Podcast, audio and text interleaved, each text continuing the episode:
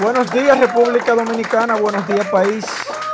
Esta es su asignatura política que se transmite a través de la megaplataforma directamente desde Santiago de los Caballeros, República Dominicana, señores, este es el Cibao, la tierra de las águilas cibaeñas y de los hombres guapos. Señores, vayan preparándose porque hoy vengo con varias bombas. Ya la garganta a mí está afinando mejor. Ya estoy ready para estremecer esta cabina en el día de hoy. A nosotros nos cortan por un lado y nosotros nos introducimos por otro. Nosotros somos imparables. Siempre nos tienen eh, tratando de amordazarnos nuestro comentario. Un día nos transmite por cachicha.com, otro día nos cierran Cachicha TV, pero no se preocupen que nosotros estamos aquí dispuestos a enfrentar lo que sea y a quien sea. Vamos con todo y contra todo. No importa que nos cierren por un tiempo por Cachicha TV. Bueno, pues estamos en cachicha.com. Si nos cierran por cachicha.com, pues estamos en Cachicha TV. Olvídense de eso. Que Cachicha es una realidad mundial. Por muchos que quieran ponerle traba a nuestros comentarios, como quiera eso va a llegar. Porque lo que está para el pueblo, está para el pueblo. La verdad siempre va a salir. Ya salga por cuenta mía o por cuenta de otro. Pero la verdad siempre va a llegar a sus hogares. Vamos a compartir el programa en Facebook y así como también en YouTube. Esto es de ustedes, señores. Esto es de ustedes. Y pronto van a empezar a remeniar la mata allá arriba. Ay, mamá. Ya está, estamos entonces en YouTube, en cachicha.com. Correcto, pues vámonos. Si es por ahí, por ahí nos vamos. Olvídense de eso. Que nosotros no cogemos esa. Nosotros no cogemos corte. Vamos arriba. Nosotros no cogemos corte. Envíeme, hágame el favor, link, Angie. Nosotros no cogemos corte. Vamos, estamos poniéndonos al día. Para empezar, fuego a la lata. Y vamos a darle para allá esto. Mambo y coro. Olvídense de eso. Lucas. Vamos al mambo. Vamos al mambo, Lucas, que como quiera nosotros estamos en el aire. Señores, buenos días a la gente de Facebook, Rafael Martínez, Germania Moquete, que dice que no estamos en YouTube. Sí, Germania, lo que pasa es que eh, estamos por cachicha.com. En vez de Cachicha TV, hoy estamos por cachicha.com. Corran la voz. Estamos transmitiendo por cachicha.com. Fausto Catering, bendiciones. José Surrún, activo desde New York. Esperando el comentario, así mismo es. Vamos al mambo. Vamos al mambo, mi gente. Vayan integrándose. Y vamos al mambo. Esto es lo que tenemos. Vamos al mambo. Señores, la gente me ha pedido a mí varias veces que, que envíe el video, que le muestre el video de la fiesta de Canca del meneo de Canca. Que le muestre la fiesta de Canca, a ver qué es lo que está pasando. Yo le voy a enviar ahí a, a Lucas lo que Josué entra. Le voy a enviar a Lucas. Ahí. Josué, adelante, le voy a enviar a Lucas. Eh, la fiesta. Buenos días, Joel Adames. Buen día, buen día. La fiesta clandestina que realmente el pueblo me la está pidiendo. Adelante con su comentario, Josué. Usted, usted que es de la gente de, del DNI, que es de la gente que tiene informaciones fidedignas, puede mostrarle esos videos, que usted le pasan la fuente de una vez. Claro, adelante José con su comentario en el día de hoy. Ellos verdaderamente tenemos hoy como, antes del comentario, como invitados a Lencho Castro, que parte del staff de nosotros trabajando en el tiempo de la, cuando comenzó la pandemia, vía Zoom, en lo que era la primera temporada del programa Asignatura Política. Y entonces eh, también el compañero Daniel Montero, que nos acompaña hoy ahí en la tribuna, donde usted es el timón. Sí, sí, qué bueno. me tengo que ir temprano, así yo así yo se quedan aquí. No, usted no puede ir. Usted es la bomba. Sin usted se hunde el país. Después que yo tire la bomba, ya resuelvo el asunto. Adelante, adelante con su comentario. Arranque. Meta mano. Lo que quiere, porque lo que quiere tirar granada. Eh, bueno, hoy el tema principal que ha estado fluctuando en los medios de comunicación y en la palestra ha sido el contrato que se le hizo al consultor, nuevo consultor, que fue una persona que apoyó al presidente durante el proceso eleccionario. Y entonces se le hace un contrato de 36 millones de pesos eh, para pagar esos eh, servicios que realizó en el momento de la campaña. Eso ha causado un revuelo con relación a ese tema, que el honorable ministro el señor Paliza no quiso dar declaraciones con relación a ese contrato, a esa licitación donde se le otorgó ese contrato a, esa figura.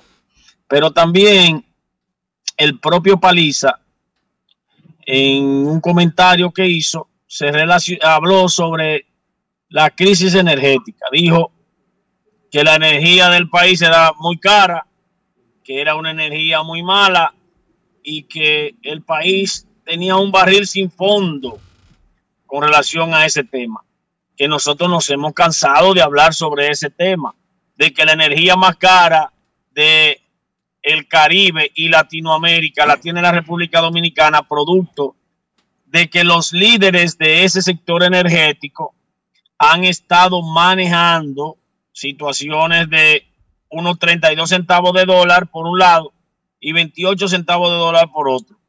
Y han se han negado a producir el contrato nuevo que permite un pacto eléctrico por la razón de que tendrán que sincerizar esos costos a que ya sus plantas fueron pagadas y que ya sus plantas generaron beneficios y por tal razón el costo debe ser sincerizado a los precios del mercado.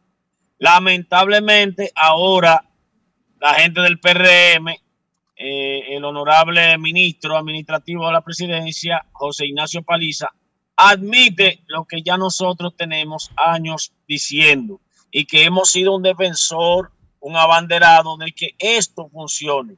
¿Bajo qué esquema? Bajo el esquema de que el país necesita una energía más barata, necesita una energía constante. Aún habiendo problemas con la situación de, de que el país tiene eh, una crisis económica donde un millón de dominicanos han perdido sus empleos, 700 mil directos y 300 mil indirectos. Y tener un problema de pagar la luz más cara del hemisferio, eso llora ante la presencia de Dios. Y creo que el honorable presidente de la República Luis Abinader debe presionar al sector energético para que firme el pacto. Él no va a soportar bajo esta crisis pagar 300 millones de dólares mensuales a una planta pagada, que dentro del contrato actual dice que hay que pagárselo. Hay que pagarle 300 millones de dólares mensuales a las plantas que están apagadas.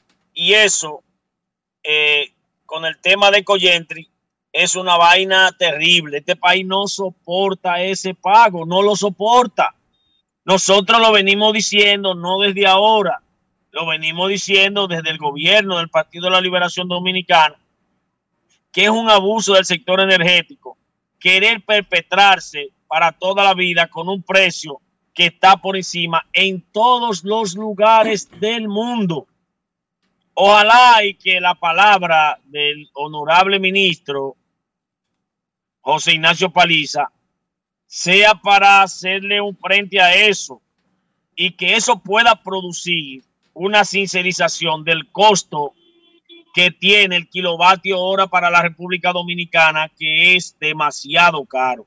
Que las plantas cuando estén dañadas no, no le presenta preocupación al empresario porque hay que seguirle pagando. Entonces así no sirve el tema. El tema sirve que si tú estás pagado, tú no cobras. Por tal razón, las plantas tendrán un mejor servicio. Se le dará un mantenimiento real a esas plantas, porque bajo ese esquema sería una locura que este país siga enrumbándose por ese sendero que produzca tantos gastos en un momento donde el mundo está quebrado. En especial la clase más desposeída. Aquí hay ya dos clases. Está la clase, eh, bueno, serían tres. La clase media, porque ya la media media y la media baja se fueron a, a pobres. Y los pobres. Entonces está la clase alta, está la clase media y están los pobres, porque lamentablemente eso genera en nuestro país una situación muy difícil. Y lamentablemente la República Dominicana debe abocarse a que exista un mecanismo de que estos dueños del país, que son los generadores eléctricos, puedan sincerizar el precio porque es imposible que podamos seguir pagando eso que está ahí. Porque 28 y 32 centavos de dólar en cada uno de los contratos, que son contratos neoninos, eh, deben ser ya reparados y que el país se sincerice y reciba y pague lo que es necesario y reciba la luz como debe ser. Y cuando una planta esté apagada, no cobre. Y con relación al contratico, bueno, vamos a ver qué explica el honorable presidente de la República con relación al contrato al nuevo asesor, que es de 36 millones, y por ahí anda la gente dada al demonio expresando cosas difíciles contra ese proceso. Aquí mi comentario, Joel Adames.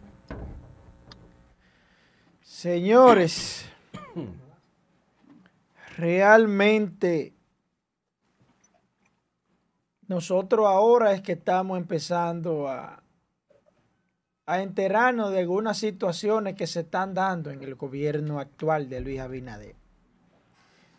Pero desde ya vamos a esperar que sea el tiempo quien le quien le otorgue la razón a quien tiene que otorgársela. Vamos a esperar que sea el tiempo. Aquí los compañeros en el día de hoy llegaron con un expediente, no sé, no sé qué se traen por debajo de la manga, porque el licenciado vino con un expediente ahí, no sé, lo clavó. Lo clavó por ahí, no sé qué se trae. Vienen de la banda suya, cuidado, y son de los come solo. De la trinchera, de los come solo, de los bandidos. Usted siempre anda con, con su secreto. Yo la voy a esperar a ver. De aquí a ahorita ellos cantan lo que traen. De aquí a ahorita ellos dicen por la línea que vienen. ellos de una vez se afilan. Van cogiendo la orillita y se meten para donde ellos realmente eh, vinieron. Adelante, mis hermanos, ¿qué es lo que tienen para hoy? Bien, bien, muy buenos días. Gracias. a, Castro. Al equipo de asignatura política, Joel. Todo bien, mi hermano, tranquilo, tranquilo. Qué bueno, qué bueno. Y, Esta gente viene tranquilito. Y a, mi hermano, y a mi hermano de toda la vida, el honorable y Augusto Daniel Montero. Ay, ay, ay, ay, ay, ay, ay, Fuego a la lata, señores. Más que fuego, eh, muy agradecido por la invitación, como decía mi primo Josué. Eh, yo participé en, en innumeradas ocasiones en cuando la, la norma lo establecía que debía de ser no presencial, sino digital, y, y hacíamos una colaboración.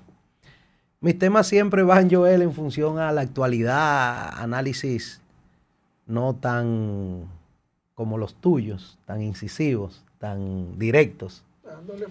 Pero, pero participamos, participamos. ustedes? No, realmente, realmente la comunicación, la comunicación siempre va a tener intereses. Eso de la, de la, de la imparcialidad de, eh, de los medios, eso no existe. Realmente eso va a tener mucho que ver con, con tu punto de vista. Y en la medida en que tú tienes un punto de vista, las personas te van a, a encasillar en un bando u otro.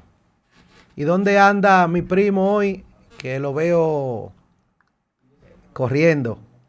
Sí, miren, eh, ayer eh, se me presentó un tema y entonces estamos en la ciudad de Santo Domingo, ya aquí, y estamos ya de, regreso para Santiago. Salimos muy temprano. Bueno, cuídese por ahí, distinguido amigo, cuídese por ahí que la autopista, ese ya no se le va a llamar autopista, sino se le va a llamar cementerio. Eh, Ese, calle- un cementerio. ese es el callejón de la Duarte ahí. El callejón de la Duarte. Callejón ancho.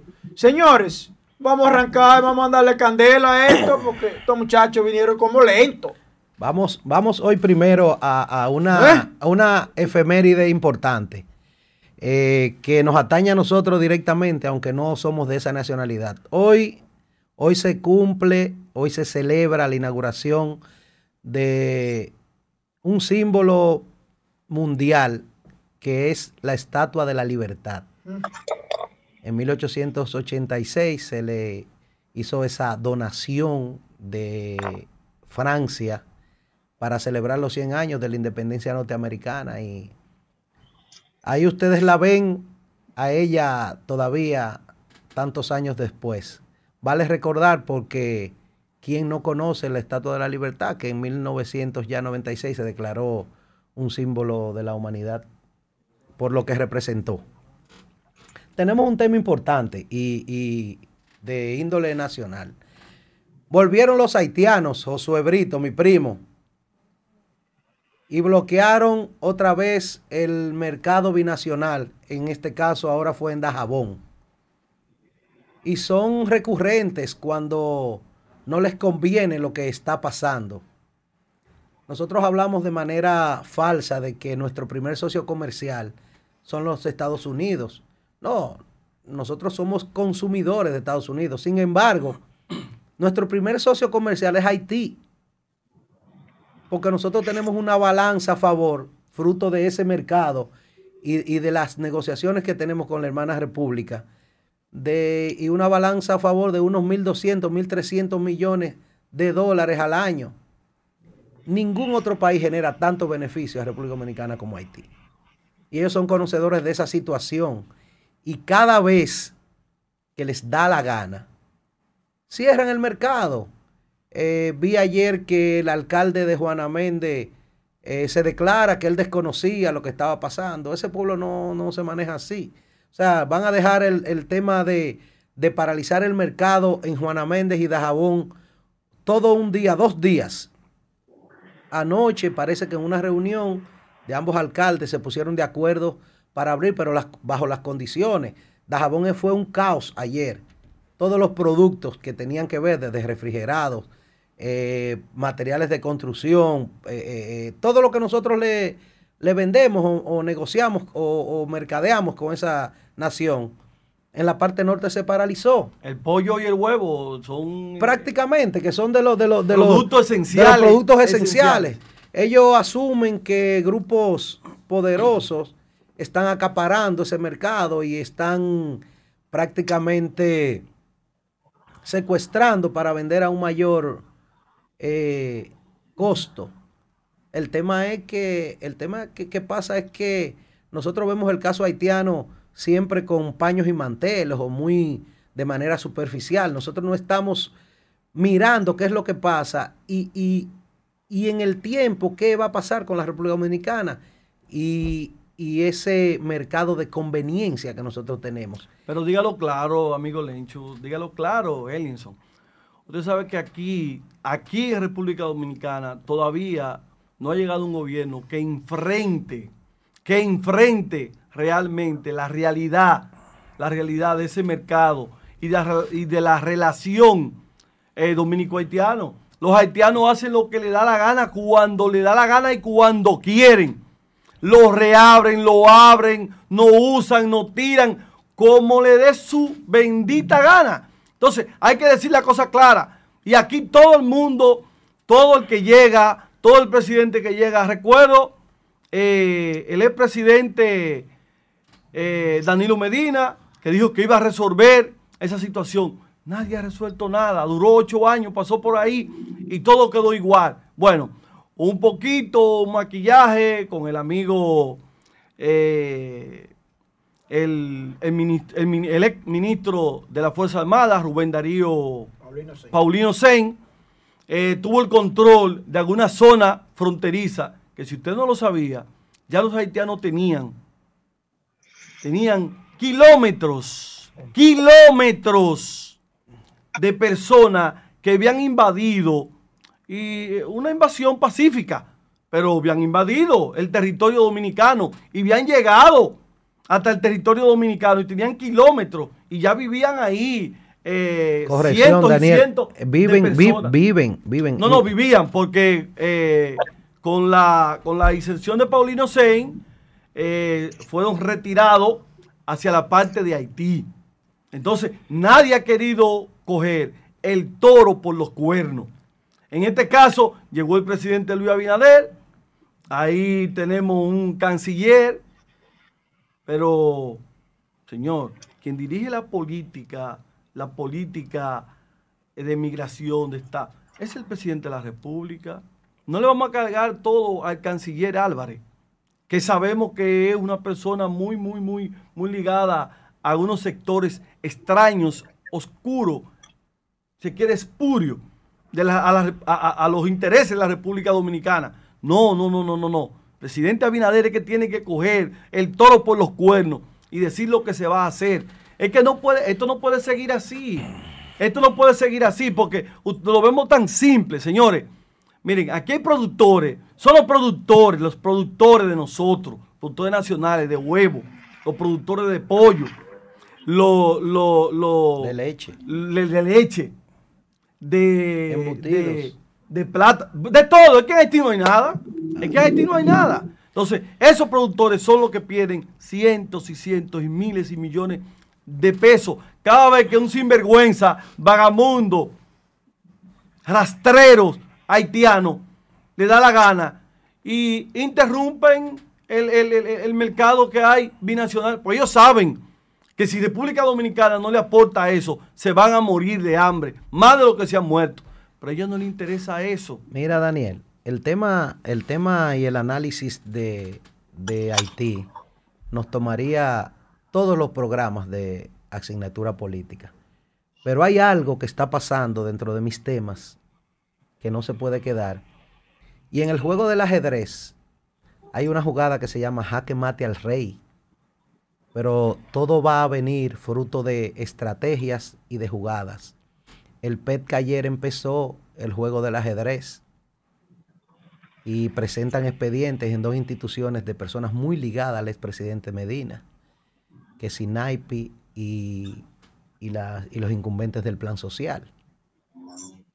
¿Presentaron qué? Dos expedientes. Varios expedientes de irregularidades. Yo como abogado. Son de los temas que están yo como abogado. Y no sé, Daniel Montero, si será como el caso de la entelequia jurídica de Odebrecht. Ah, ya. Pero tú, oh, estás como, tú estás como, veremos, veremos, oliendo donde guisan. Veremos qué pasa. veremos qué pasa. Mi amigo Joel Adame, que no sé, eh, se ha quedado como tranquilo se ha quedado como pasmado aquí al lado de nosotros. Yo pero lo estoy chequeando. Eh, a ver, pues ¿dónde es que viene? Él es, él es, no, no, nosotros aquí. Yo el Adame, yo el Adame es el termómetro hoy. A ver si pasamos. Mire, yo nosotros somos frontal. Mire, quien la hizo aquí la tiene que pagar. Yo creo que sí. Yo creo De que la a quien que haga que, comp- a que, que a quien De la línea donde ustedes vienen es de la línea de los come solo. No, no, yo no. Prácticamente yo no. Mi, Hmm. Yo lo primo, estoy mi, primo, mi primo sí. Ahora bien, Estoy dejando a usted de ahí. Ahorita yo le digo. donde hay, donde, donde se necesitan muchas mentes amuebladas, es en el, en el pleito de faldas que hay entre la Fuerza del Pueblo y el PLD por una curul en el Consejo Nacional de la Magistratura. Es que el PLD no tiene nada que buscar ahí. El PLD es partido Bueno, ya. El dejaron, partido, dejaron, dejaron en, en eh, Eso va, es a ser una, esa bisagra. va a ser una decisión y una interpretación del ¿Dónde tribunal va Danilo? Si Danilo hace tiempo que está enterrado. PLD no tiene cabeza. Todo el mundo va a salir corriendo para la fuerza del pueblo. Eso está claro, señores. Yo creo que eh, van a tener que hilar finos por, por esa plaza que está pendiente en el Consejo Nacional de la Magistratura.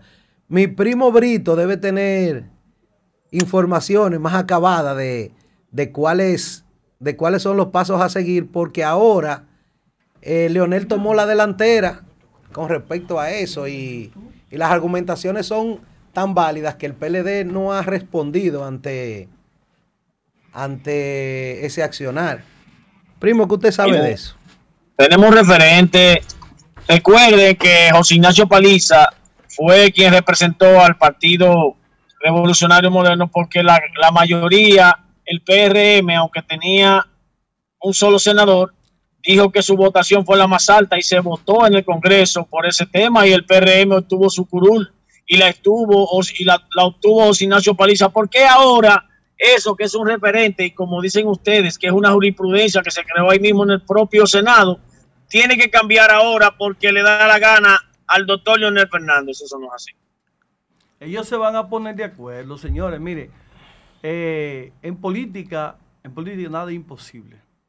Y los que hemos participado en política sabemos que nada es imposible. Mire, lo más difícil, lo más difícil, y se queda hasta lo más feo que uno podía ver aquí, era que los PRDistas, PRDistas, que ahora hay una parte que son PRDistas pero modernos, que es el PRM. Pero los PRDistas, el PRD, aquel de Peña Gómez, eso es una cosa difícil, y que el PRD de Peña Gómez hacer, es unificarse con el PLD. Y se unificaron. Miguel Vargas fue unificado con Danilo Medina en unas elecciones. Y fue parte del gobierno de Danilo Medina. Entonces, aquí se han hecho, aquí se han hecho alianzas de Marcos y Cacata, pero se han hecho alianzas, se han hecho acuerdos y han ido y han participado juntos y hasta beneficioso le ha sido.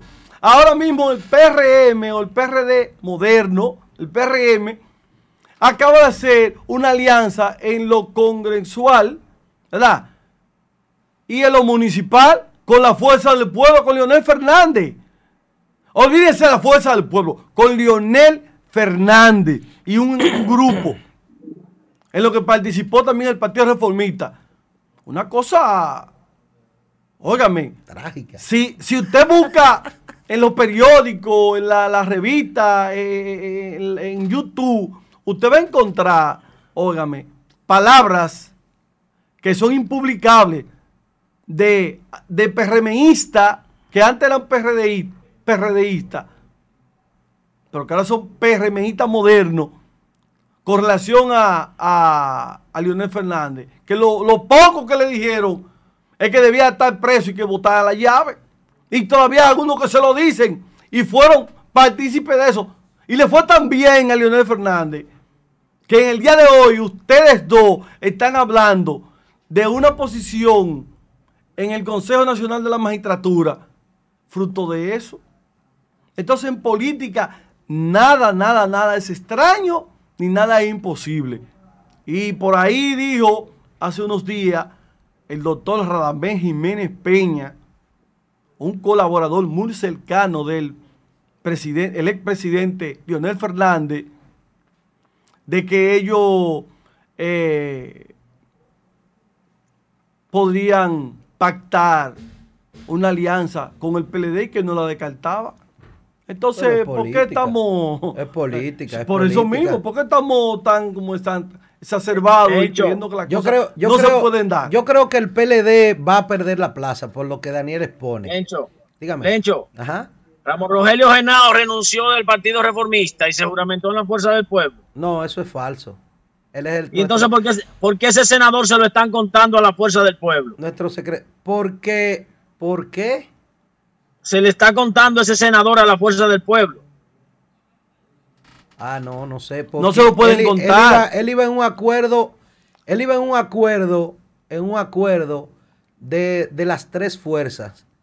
Lo que sucede es que no, sé lo Lencho. que sucede. Pero quién, no, no, no, espérate, Lencho, espérate, espérate, que me está patinando. ¿Por qué se lo cuentan a Me- la Fuerza del espérate, me está patinando. Mira, Elinson, el partido, y tú me corriges, el Partido Reformista fue que personalizó la alianza en La Vega. en La Vega. Entonces ese senador jamás en la vida puede ser de la Fuerza del Pueblo ni del PRM. Ellos fueron aliados. Ellos fueron aliados. Ahora, ¿a quién hay que contarle ese senador? Al Partido Reformista Social Cristiano. Porque él fue que personalizó la alianza. Ahí, cuando usted encontraba, a- a- eh, eh, usted busca a Ramón Rogelio que decir senador del Partido Reformista Social Cristiano. Antes, ¿qué era lo que hacía el PLD? ¿Cuál era el modus operandi del PLD? Cuando no podía, arrebataba. Hay un tema que es más importante, hay un tema que es más importante, que no se me puede quedar. Eh, y se fue Adame. Mira, Está corriendo. eh, el gabinete presidencial anoche aprobó un billón 37 mil millones para el 2021. Mañana el Congreso lo va a conocer. El presupuesto bien redondito, un presupuesto redondo, redondo, redondo. Hay muchas instituciones que se van a, a beneficiar. Parece que el presidente Abinader ha hecho una especie de reorganización económica, eh, fruto de, del Plan Nacional de Desarrollo, que él alega que estamos unos siete u ocho años atrasados. Eh, de manera preliminar, el, el jefe de su gabinete decía anoche, muy tarde, que los ministerios de invariables se van a mantener el, el Ministerio de, de Educación por el tema ya del 4%. Y va a haber un aumento significativo en el Ministerio de Salud Pública. Creo que igual No en- tiene nada raro. igual en inversión, pero eh, luego de conocerlo la- la- el Congreso, eh, se va a hacer un comunicado para anunciar la redistribución de las riquezas nacionales a los ministerios. Y no espero, tiene, no, espero- escúchame, no tiene nada raro ahí, algún, algunos impuesticos para nosotros. No, el presidente, el presidente, te ha estoy hablado, diciendo el porque el presidente ha presidente- hablado, el presidente ha hablado de manera clara eh, con respecto a que debemos abocarnos a un pacto fiscal. Sin embargo, eh, creo que en, en- en el nuevo esquema, que él habla más de un consenso que, que de una imposición, yo creo que van a seguir golpeando no solo la clase media, ahora se va a trasladar un poquito más abajo. Y yo creo que la clase media baja, para no ponerla en el borderline de, de los que menos pueden, también le va a tocar su parte. Yo creo que sí. Y, y lo, y lo que esté establecido, no se van a tocar nuevamente, parece que no. Yo creo que luego de aprobado el presupuesto, marzo va a ser el mes de la crisis, porque ahora no hay pandemia. La pandemia va a ser en marzo cuando se sienten a hablar del pacto fiscal. Bueno, yo lo único que espero, lo único que espero que no traigan nada oculto, eh, que sea como se, como dice usted, como se le ha vendido, como se le ha presentado a este pueblo, porque ya la clase media y media baja y ya los que están ya, no se sabe decir si son los pobres o los paupérrimos de abajo, no aguantamos más. Ya no aguantamos más. De verdad que no aguantamos más. Eh, esperemos y esperamos en los próximos días de que este presupuesto llegue ya de forma desmenuzado para uno saber qué es lo que hay. Porque siempre lo quieren meter algo por abajo de la mesa. Ah, los diputados. Por eso el presidente eh, tuvo que, eh, déjame ver, el término sería reculó o tuvo que darle para atrás algunas cosas que ellos querían y que el presidente se convirtió en, en su propio relacionador público y habló eh, más que Joel Adame cuando está aquí tirando su bomba. Lo que pasa, querido Daniel, que el presidente hizo lo correcto. El país, en medio de ese circo que heredamos, hizo una especie de réplica de, del circo romano y siguió diciéndole lo que el pueblo quería escuchar. Yo creo que ese, ese asistencialismo no ha parado Todavía el PRM está en pleno vuelo eh, tratando de reorganizar cosas, pero están, como decían para mi campo, dándole pan de oído al pueblo, mientras tanto, con algunas medidas que son populares.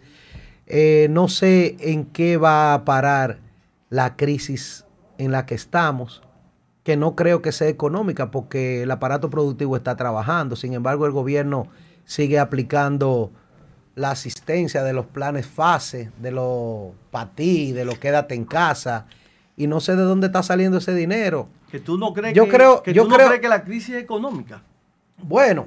Ah, pues tú no andas en los Tú tú, vas- no andas, tú vas tú no andas en la calle, tú no andas en los barrios. escucha qué es lo que pasa. Lo que pasa El es que hecho de que se beba romo aquí toda la noche, o lo sabemos, que se colma romo toda la noche y se beba romo, y se inventen una famosa iglesia por ahí, se esté tomando alcohol a dos manos, eso no quiere decir que no hay una crisis No, económica. a lo que yo me refiero, Daniel, a lo que yo me refiero. Daniel, es que cuando empezó la primera etapa de la pandemia, donde las instituciones y las empresas cerraron, se entendía que había una paralización evidente. Ahora bien, todo está funcionando normal. Las empresas están trabajando a toda su capacidad. Eh, ¿qué, qué es lo que sucede aquí? Oye, escúchame, estamos a 28. Eh, A 28. Creo que sí. Eso le queda dos meses y dos días. A partir de enero, tú vas a sentir lo que tú estás diciendo, si las empresas van a seguir. Pero, pero empresas están trabajando por los programas FASE, pero tú sabes que eso nada más llega hasta diciembre. Miren, compañeros, Sí. yo le, yo le recomiendo que ustedes hagan una contratación como la que hemos hecho nosotros, que para cuidarnos cuando Joel arranca con sus comentarios y sus bombas, nos hemos, hemos contratado para nuestra seguridad a Armadura, la que nos cuida, la que nos protege en nuestras casas, que nos protege nuestros hogares, nos protege la empresa y nos protege de todo. Por eso yo, cuando Joel va a hablar, me pongo mi seguridad de armadura. Vamos a una pausa.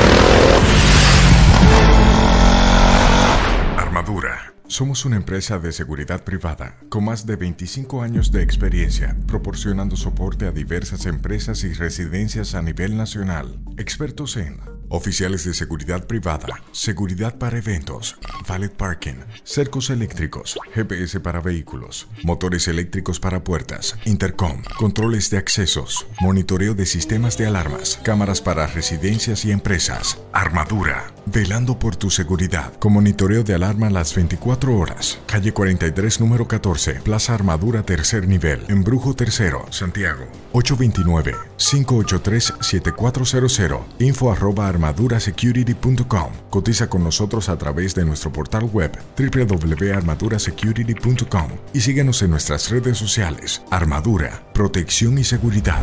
La seguridad de hoy. Hola, soy Eli Martínez y te invito a que disfrutes del contenido que estamos haciendo para ti. Suscríbete y activa la campanita. El COVID-19, mejor conocido como coronavirus, es un virus que puede causar enfermedades que van desde un resfriado común hasta complicaciones graves. Para su prevención, recomendamos seguir las siguientes medidas. Evitar el contacto cercano con personas afectadas por infecciones respiratorias. Lavarse las manos de forma frecuente, especialmente antes y después del contacto directo con personas enfermas y sus entornos. Mantener una distancia de un metro entre personas aproximadamente. Evitar tocarse los ojos, nariz y boca. Evitar compartir espacios cerrados con gran cantidad de personas. Recuerda, más vale prevenir que curar.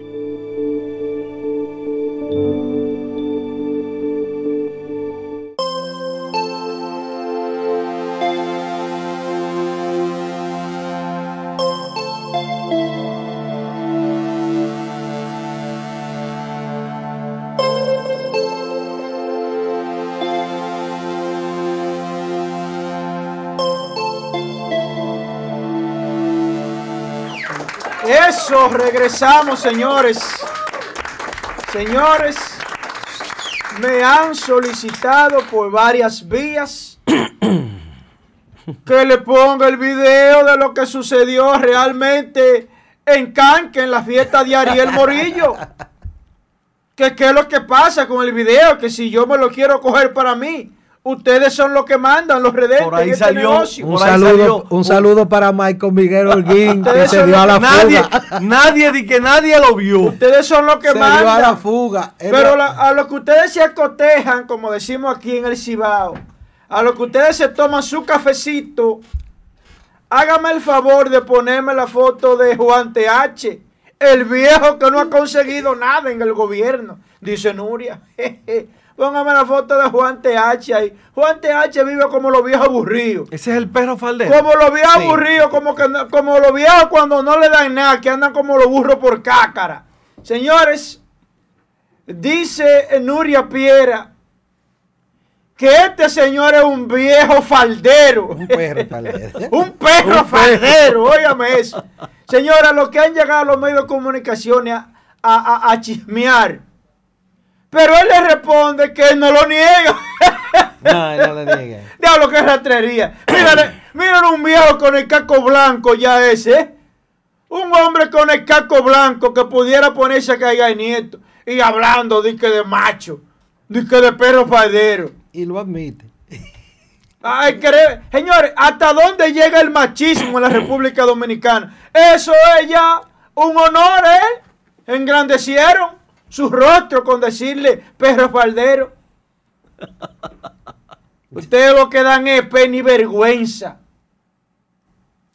Viejo verde. Angie, como ya he solicitado por los redentes y los redentes son los que mandan aquí. Antes de yo venir con el tema central, con las dos comadres de Danilo, y yo le voy a decir qué es lo que va a pasar ahí, a mi manera. Angie, hágame el favor de presentarme el video. Señores, en el fin de semana se dio una fiesta que nosotros hablamos sobre ella en Canca, Tamboril. Y que nosotros habíamos, páramelo ahí, Angie, nosotros habíamos hablado sobre que Ariel Morillo estaba de cumpleaños. Pero no tan solo eso, señores. A ese ciudadano le dieron permiso. ¿Y quién fue que le dio el permiso a ese ciudadano? No, no, no, no. no. Para que celebrara ese evento. que le dien permiso. Claro que le dieron permiso. ¿Y quién Pues es? nadie está haciendo la cosa a lo loco. ¿Y quién es Ariel Morillo para tan grande para darle permiso? Al- para le dieron permiso. Que digan quiénes fueron las autoridades que le dieron permiso. Ah, ahora nadie. Todo el mundo después que cogió lo de ellos, se agachan. ¿Cuánto costó ese permiso para esa fiesta clandestina? Que no era clandestina. ¿Eh? Póngame a rodar el video de lo que pasó en Canca, Tamboril, en la fiesta donde Marco Miguel estaba animando el evento. Omega estaba contratado, Chelo Chá y musicólogo también, una fiesta de alto nivel, con mucho dinero. Ahí está, dale volumen a eso. Como entró la policía de Santiago. Que general muchacho. tenga la cabeza. ¿Cómo no tienen gente en el camión? Aquí están todos presos.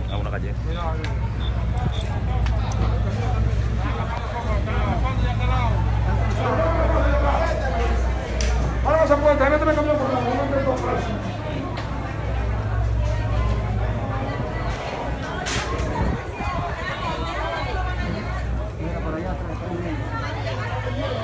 Ándame suave, ya atrás, que la ya atrás.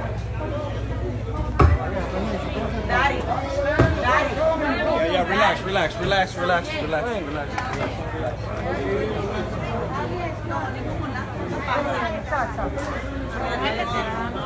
Pero dieron permiso.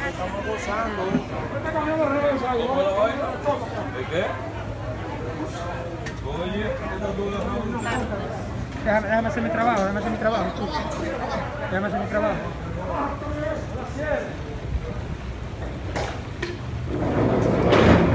Aquí hay droga, me Hay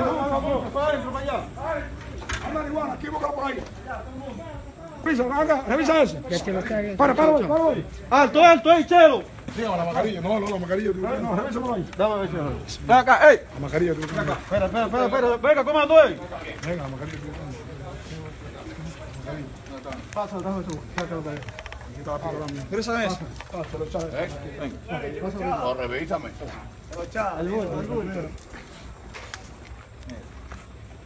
Dinero, dinero. ¿Quiere que nadie salga para allá? Agarra la cartera. Saca el dinero, saca el dinero. ¿Tú tienes más pistola ahí? No, no, no. Tengo los carnequitos. Busca bien, que aquí hay marihuana. Claro que sí. Lo importaron esos muchachos. No, no, no. Oh, pero yo tengo, yo tengo que decir que no son los de ¿Quién aquí. está la cabeza? Usted no ha visto cuando se meten en el ciruelito, cuando se meten para allá, para la joya, para Baracopa, para lo nuevo, ¿cómo es? Ese general Ten que está en la cabeza. Mire la decencia que tienen esos policías. General Ten que está en la cabeza. Baja aquí, Angie, baja aquí. Señores, el problema de esta situación es que en Tamboril todo el mundo sabía de esa fiesta. Y que en esa fiesta se solicitaron permisos con antelaciones. ¿Quiénes dieron esos permisos? ¿Cuánto cogieron por debajo de la mesa para otorgar esos permisos? Porque un evento así no es a lo loco. Nadie va a pagar más de medio millón por ver a Omega, musicólogo y Chelo Cha, sin ninguna autorización ni ningún permiso. Nadie va a poner en riesgo un millón y pico de pesos en artista. Digan quién fue que cogió los cuartos para emitir ese permiso. Ah, ahora nadie aparece. Tres instituciones que la pueden dar. Nadie aparece. ¿Quién fue el que emitió el permiso de la fiesta clandestina en Canca, Tamboril? ¿Cuánto se pagó para eso? ¿Qué era lo que se estaba moviendo ahí? No se pusieron de acuerdo las autoridades de Tamboril y Santiago. ¿Por qué tuvo que subir las autoridades policiales de Santiago habiendo autoridad en Tamboril? ¿Qué dice el ayuntamiento de Tamboril? ¿Cuánto se pagó para operar ahí en Tamboril? ¿Por qué las autoridades de Tamboril hicieron caso omiso? Hablen la verdad, porque la soga siempre rompe por el lado más débil. Díganle la verdad a este pueblo y dejemos de estar utilizándolo de pendejo. Que todo el que tiene dos dedos ahí arriba sabe lo que se movió ahí. Que hubo un permiso. Que pagaron cuarto por él. Que hubo una fiesta que todo el mundo sabía en Tamboril de esa fiesta. ¿Y dónde era? ¿Cuáles eran los artistas? Todo el mundo lo sabía en Tamboril. Hasta yo que soy de aquí abajo lo sabía. De ese meneo, de esa vuelta, como dicen. Entonces yo me pregunto, ¿dónde estaban las autoridades de Tamboril? Bien, gracias. Bien, gracias. Pero Angie, vamos a cambiar de tema. y vamos a trasladarnos hacia La Vega, donde ocurrió el asesinato de una jovencita, María, seguido de un suicidio. La gente le dice feminicidio, pero no está tipificado todavía en el código actual, el feminicidio, por lo que es un asesinato de una mujer. Seguido de un suicidio.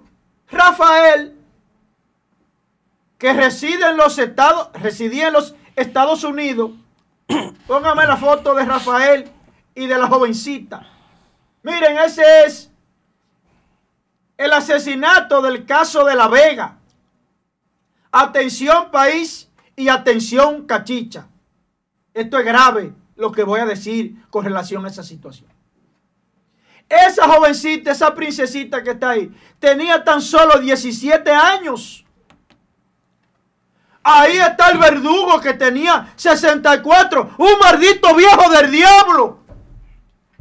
64 años tenía ese azaroso. Yo me pregunto, ¿dónde estaban los familiares de la jovencita María? ¿Dónde estaban los familiares? Vamos a decir las cosas como son. La jovencita que se metió con un maldito viejo, sabe que está haciendo un pacto con el diablo. Lo sabe. Que está haciendo un pacto con el diablo. Atención país. Mujeres. Jóvenes. Cuando a ustedes le cogen cuarto a un viejo, están haciendo un pacto con el diablo. Porque ese viejo automáticamente le envía dinero entienden que ustedes son de su propiedad. Vamos a hacer un análisis acabado sobre ese caso. Aquí hay muchos casos donde están muriendo mujeres a mano de verdugo, en donde la mayoría de los casos son viejos con jovencitas. Y esas jovencitas reciben dinero que coincidencia muchos de los casos. Ese dinero que reciben a mano de esos hombres le da poder a esos hombres en un país machista. Pero yo me pregunto, ¿dónde estaban los padres y la, y la madre de esa menor de edad? Averigüen e investiguen y busquen lo que algún dinero en alguna agencia estaba recibiendo esa muchachita.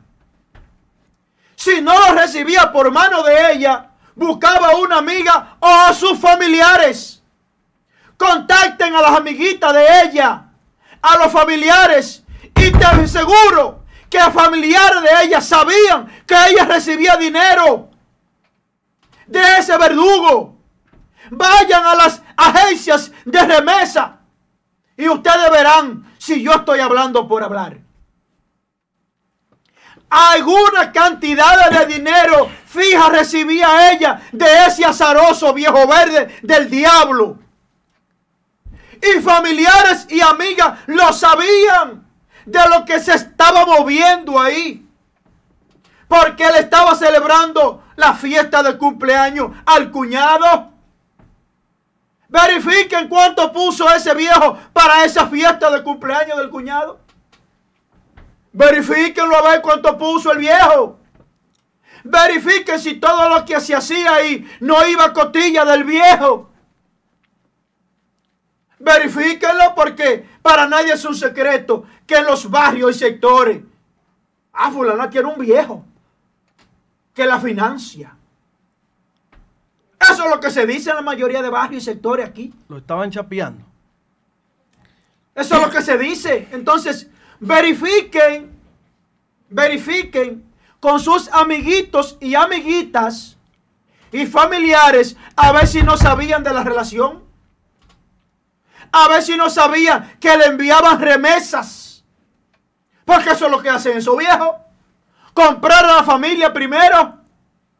Eso es lo que hacen. Yo no estoy descubriendo el agua tibia. Eso es lo que hacen. A la policía que haga un levantamiento para que se pueda evitar situaciones en el futuro. Porque la investigación no puede acabar ahí. Murió ella, se suicidó él, cerrado el caso.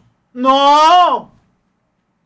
Tenemos que investigar para evitar futuros asesinatos. Aprender algo de ahí. Es el mismo modo operandi. Se meten con un viejo, el viejo la financia, coge poder, el viejo cree que compró una vaca, compra a la familia mandándole chelito de allá de Nueva York y porquería, tenis, porquería, compran a los familiares y los familiares hacen caso omiso del peligro inminente que le, este, el poder que le están dando a un maniático. Porque solamente en la cabeza de un azaroso le cabe 17 años a 64. ¿Por qué los familiares no sometieron a ese individuo? Porque está violando la ley, la 136-03. Le está violando tajantemente. Ah, no. Él callaba con papeleta. Eso era lo que pasaba en ese caso. Demiéntame las autoridades a mí con investigaciones acabadas, responsable. Dejen esa maldita vaina, mujeres, de estar detrás de viejos que están haciendo un pacto con el diablo, repito. Cuando usted le coge cuarto a un viejo, está haciendo un pacto con el diablo. 17 años tenía esa niña y un azaroso con 64. ¿Qué decía la familia? Calladito porque lo estaban callando a base de papeleta y dádivas. Dádivas a través de porquerías que le enviaban. Vamos a ser responsables. Que aquí nadie habla de eso. Pero yo no tengo miedo para decir las cosas como son. Hay una ausencia de padre y de madre en esa niña. Hay una ausencia. Hay una ausencia ahora que se desencadenó esa desgracia. Paz a su alma. Hay una culpabilidad también en la familia de esa niña. ¿Cómo es posible que ahí se diera tal magnitud? Ahí había problema. Dígale cuánto gastó él en el cumpleaños del cuñado. Lo que recibía el cuñado. Díganlo. Vayan a las agencias donde se recibía el dinero. Porque eso está fácil de investigar. Para que ustedes vean el poder que le estaban dando a ese verdugo. Pero, como este es el país de la maravilla, y aquí papeleta mató a menudo, hoy desgraciadamente pagó con su vida una jovencita llena de vida a mano de un viejo que estaba pago. Ese viejo estaba pago con 64 años de edad. ¿Para dónde va eso ya? ¿Para dónde va eso ya? Tener que joder con Viagra para levantar el peluche. Eso es lo que hay. ¿Para dónde va un viejo cacarrabia ya? Un viejo con 64 años, un viejo verde, envidioso, egoísta, lleno de celo, lleno de envidia, de egoísmo, de que esa niña joven, él la quiere para él, sabiendo él que no da para nada. Esos viejos se llenan de egoísmo, de mala fe, de odio, viendo una muchachita tan linda y ellos sin poder hacer nada. A ese término es que llegan. Son ratas. Pero vamos a imponerle sanción a sus familiares, a quien iba con ella a buscar los cheles. ¿Eh? Porque estaban en la papa. Aquí nadie es tonto. Eso cooperó en la vista de los familiares, amigos. Porque ella, en el cumpleaños de su hermano, que era cuñado del viejo verde asesino. Ella salió por un lapso de 15 a 20 minutos y cuando llegó se desencadenó la, la discusión y los disparos. Hay que ver bien, investigar de manera responsable para que ustedes vean. Para que ustedes vean que la mayoría de asesinatos de mujeres aquí verifiquen las la diferencias de edades a uno y al otro. ¿Y quién tenía el poder económico en esa relación? El poder económico da dominio en las relaciones. Sea hombre o mujer que tenga el poder económico, se presume en principio que da dominio de las relaciones. Porque a donde va el dinero van las decisiones. Hay gente que cambia de decisiones por el dinero. Sin saber que cuando una jovencita, repito, recibe dádiva y dinero de un viejo, está firmando un pacto con el diablo y está sentenciando su muerte. Angie, ya para concluir mi comentario, el último de la tanda, hágame el favor de ponerme ahí, creo que se la envié. Atención, Cachicha, y atención, República Dominicana. Las dos comadres de Danilo están en jaque mate. Ahí están ustedes. Uno que murió, se fue, lo sacaron y quiere volver. Ahí está en el medio de la, señora de los lentes, Iriguaba y el plan social. Donde ella salió a la palestra pública cuando en el medio de una campaña política y ella quería coger 400 y pico de millones para repartirlo a los pobres, electrodoméstico a los pobres, electrodoméstico a la gente suya para comprar conciencia. Dígalo así, de manera responsable. En la esquina está Berlinesa, muy bella, por cierto, Berlinesa. Juancito tenía buen gusto. Juancito Sport tenía buen gusto. Porque Berlinesa es una, una, mega, una mega mami. Eso, se ve, eso luce bien. Tiene mucho, se le ve que tiene mucho que no aguanta sol. Ha vivido bien. Juancito tenía reloj de 7 mil dólares. De 100 mil. No, estaban en, su- en sus aguas.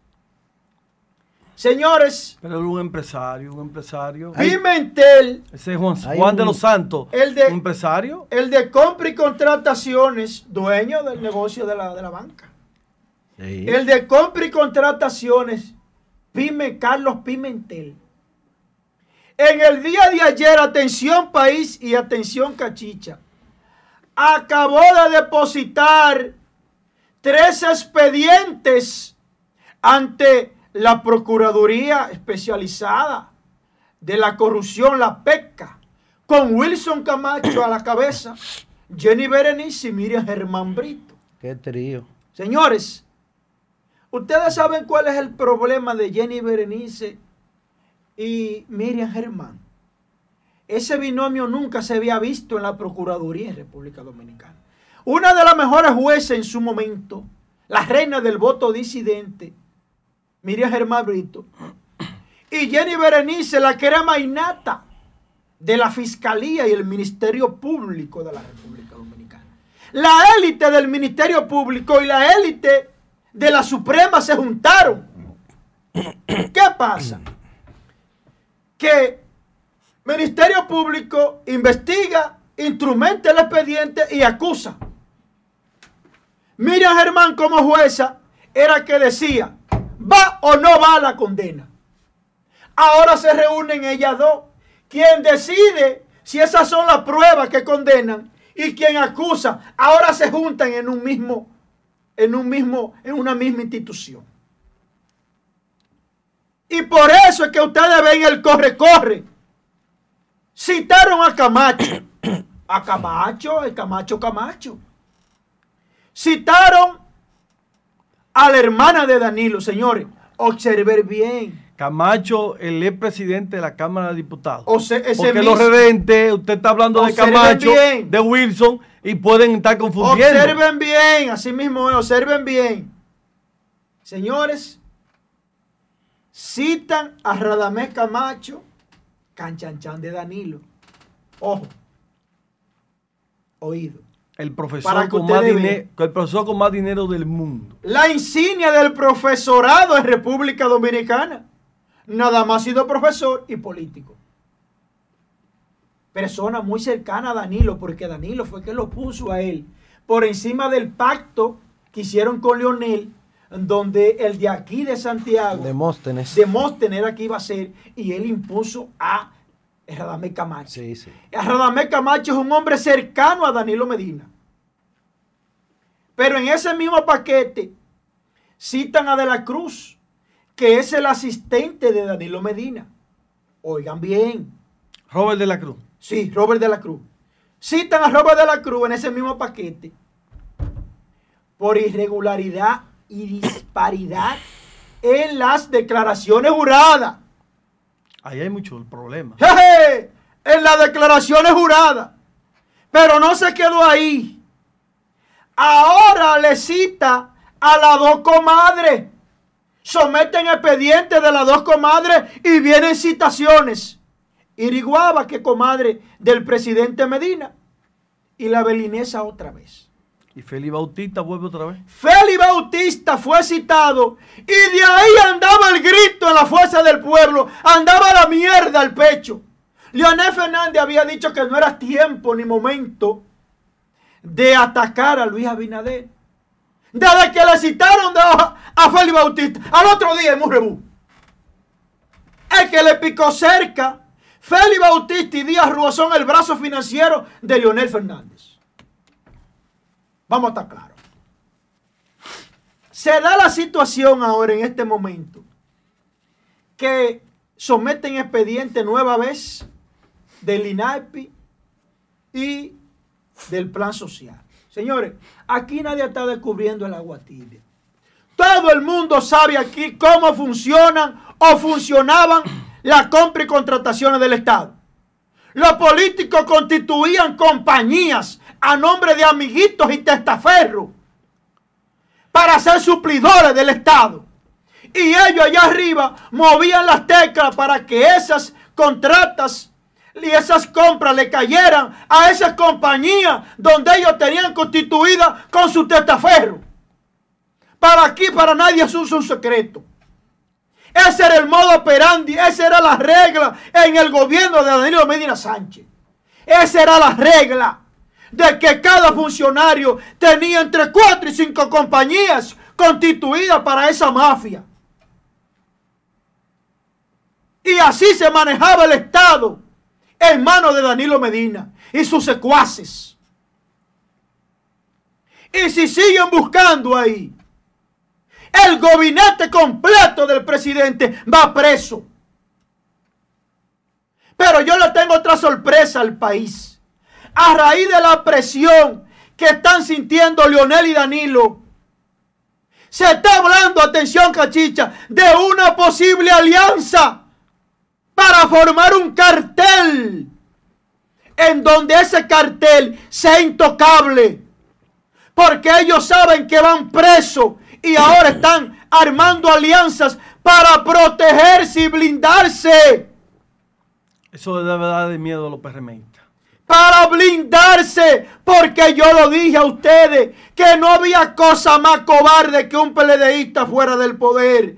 El PLDista para no caer preso firma un pacto con el diablo si es necesario. Esa gente le tiene un miedo a la cárcel. El que quiera ver a un PLDista dando más brincos que un chivo envenenado, nada más tiene que citarlo ante la fiscalía. Citarlo, mire Germán, para que ustedes lo vean, que da más brincos que un haitiano descalzo encima de un zinc caliente. El ingeniero y abogado se chupó dos años. Félix Bautista. Señores, viene remeneo y viene alianza el PLD con la fuerza del pueblo, no porque se quieran, por miedo a caer Porque se preso. necesitan, ¿verdad? Por miedo a caer preso, el PLDista le tiene un miedo a la cárcel, como el diablo a la cruz. Y hoy se destapa que han depositado ante la pesca. Señores, mire hasta dónde inventaron estos azarosos bandidos. Señores, en la compra y contrataciones de la leche. Esto está desde, desde que empezó Danilo a operar esta mafia. Ma- solamente en un tiro en el 2016 se habló en el INAPI de 208 millones de pesos. ¿Ustedes se creen que por ahí se manejaban chile? Eran millones. Pero se da el caso que en el 2018 la distribución de leche a los centros de atención integral a la primera infancia, CAIPI, y el Centro de Atención a la Familia y la Infancia, el CAP, CAFI, a nivel nacional, señores, superan 60 millones de pesos en ese tiro nada más. Esas son algunas de las que se pudieron lanzar. Como la que funcionaba ese cartel ahí. Pero la gente se pregunta qué es lo que tanto denuncia y no, su- y no mete gente presa. Recuerden que Danilo y Berlinesa se pusieron bravos. Y Danilo la tiró al agua a Berlinesa. En aquel caso del INAIPI que tenga vetado ahí, que fue citada ella. Se dice que ahora está negociando porque Berlinesa va a tirar gente para adelante. Va a tirar gente para adelante y en el PLD hay tres que van a cantar y le llaman los sapos. Van a cantar, ¿por qué? Porque el problema es que se necesita una gente que cante. Eso es lo que mira Germán quiere. En los próximos días se va a saber al país cuáles son la gente del PLD que van a cantar. Hasta aquí mi comentario. Bueno, eh, escuchamos pacientemente el comentario de, de Joel. Nos pusimos nuestro chaleco antibalas porque el hombre iba a tirar bomba. No vaya a ser que algún fragmento, ¿verdad? No lesionara. Pero vamos a coger el, el- el caso de La Vega primero. El caso de María, ¿verdad? Y, y el verdugo, eh, ya ancia- casi anciano, medio mayor, Chachito de 60 eh, años. 64 años de edad, Un niño. quien, como dicen eh, en los barrios, quien la vaqueaba, quien le daba el sustento a, a ella, a parte de su familia, y seguro de que sí, que algunos ha llegado al entorno. Señores, mire, nosotros, como decía Joel, no podemos dejar pasar estos acontecimientos. Si nosotros revisamos la noticia de ayer, en 24, en menos de 24 horas, sucedieron tres hechos similares. Tres. Eso fue La Vega. Pero también en Moca, en Moca, un ex alcalde, un ex síndico, porque yo creo que era el director de un- una junta distrital, un ex director de una junta distrital, también con sesenta y pico de años,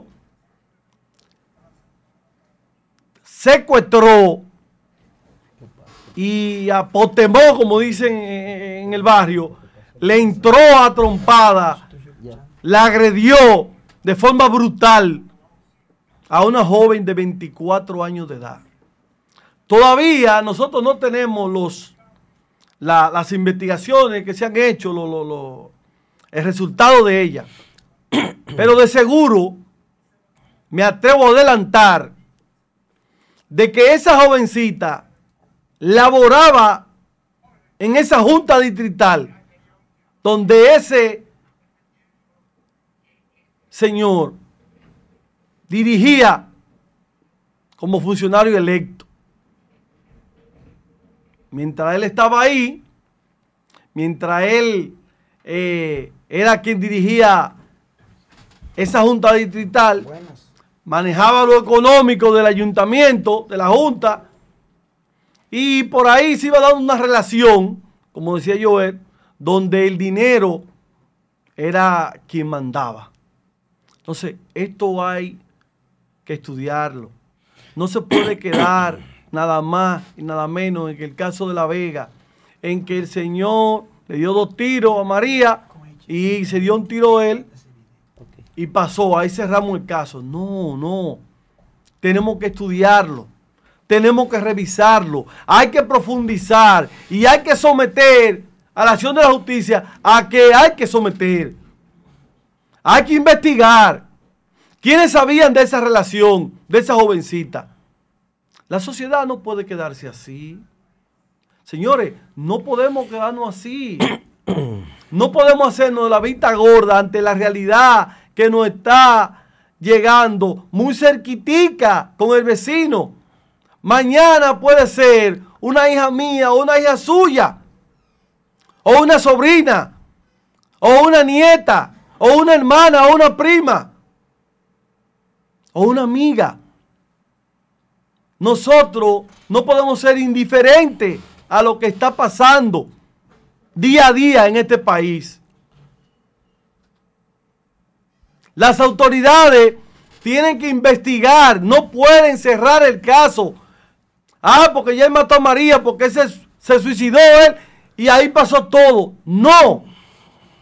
Tenemos que investigar cómo surgió esa relación. ¿Quiénes son los responsables y culpables de los familiares y amigos relacionados de María? Porque no vamos a hablar de ese señor, porque él estaba en sus anchas y en sus aguas, según él. Porque era que lo manejaba todo, tenía el poder económico. Le tenía seguro el sueño vendido que si se hace una investigación profunda de que ella iba a resolver su problema en Nueva York, porque todos creen que con una visa resuelve su problema en Estados Unidos. Y eso no es así. Hay que decirle a nuestras jovencitas, a nuestros adolescentes, a nuestros niños, que eso no es así. Que Nueva York no es la panacea que le quieren vender a ustedes. Que estar en Nueva York no lo resuelve todo. que usted tiene que ir allá a estudiar, a fajarse, a trabajar. La mayoría no van a estudiar. Hay que ir a trabajar. Hay que levantarse a las 4 o 5 de la mañana. Pero usted lo puede hacer aquí también, en su país. Levántese temprano. Salga a trabajar para que se supere. Estudie para que se superen. No se dejen confundir. No se dejen llevar de que le manden 50, 100, 200 dólares 70, 80. Entonces, aquí hay que hacer un análisis profundo de todo esto que está sucediendo. ¿Qué es lo lamentable de todo esto? Que las autoridades, las autoridades cuando pasan dos o tres casos seguidos, usted ve que hacen juntas, reuniones, ahorita, eh, eh, bueno, no ha hablado la de la juventud, porque tiene un problema y ella debe estar en su problema, que es Kimberly Tavera. Pero eh, no sé por qué no la, la mujer, la ministra de la Mujer, no ha hablado de este caso. Pero tiene que hablar el Ministerio Público, la policía. Esto es un conjunto. Salud pública.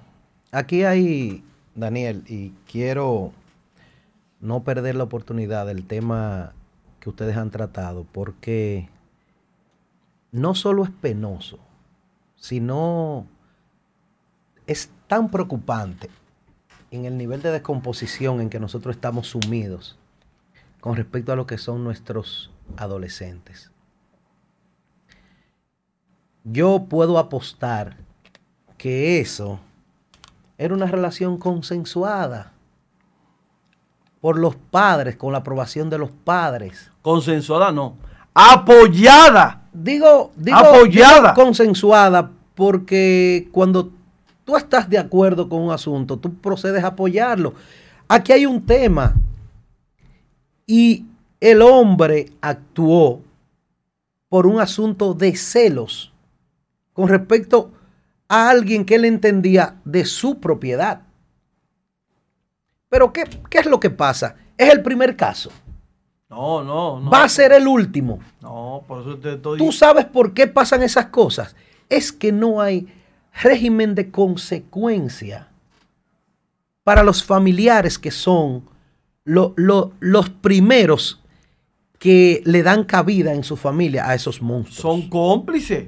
Son cómplices. lo Y en su condición de cómplices, porque la, eh, eh, no como decía, no me voy a ir tan lejos ni, ni- ni crear una teoría eh, tan amplia. Son los padres y los tíos los que van y retiran el dinero porque ya no tiene cédula para hacer los retiros. Y él estaba en una fiesta de su familia, de la familia de la jovencita Del cuñado. Celebrando el cumpleaños de su cuñado. Y él en un arranque de celos, porque también hay que entender que no miden lo que le están haciendo a esos jóvenes. No lo miden porque, porque es la premura de manejar el dinero, de manejar ese beneficio que van a recibir de esas personas. Y la jovencita, como es normal, en su estadio de sus 17, 18 años, apela a la a enamorarse de un joven igual, pero los padres en ocasiones la empujan, no, a ti el que te conviene es fulano. Y crean una especie de de tragedia que se ve a lo lejos y no la detienen porque porque ponen una balanza en el dinero que reciben y el amor por los hijos. Ay, ¿cómo la van a detener? Y como Si no este hay una- y como no- si este no que le está vendiendo una visa, si este es que le está vendiendo un sueño, si este es que le tiene un abogado en Estados Unidos y que le está haciendo supuestamente unos papeles, ¿cómo tú te crees? El, el tema es, el tema es que puede pasar en familias con una descomposición tal que, que, que, que dan cabida a que eso suceda, porque hay personas que no van a permitir nunca que un degenerado que tiene 60 años vaya a mi casa a visitar a mi hija porque él sabe lo que le va a pasar. Ahora bien, esos no son temas de, de- de análisis ya, porque los padres siempre salen liberados. O sea, yo no conozco el primer papá que vaya preso en una situación similar. Y aquí a cada rato matan personas, jovencitas, que viven también de, de toda esa basura que el medio maneja. De los tenis, de las carteras, del perfume, de la discoteca, de la juca, de lo blin blin, blin, ¿verdad? Que le dicen, de ponerse su cadena.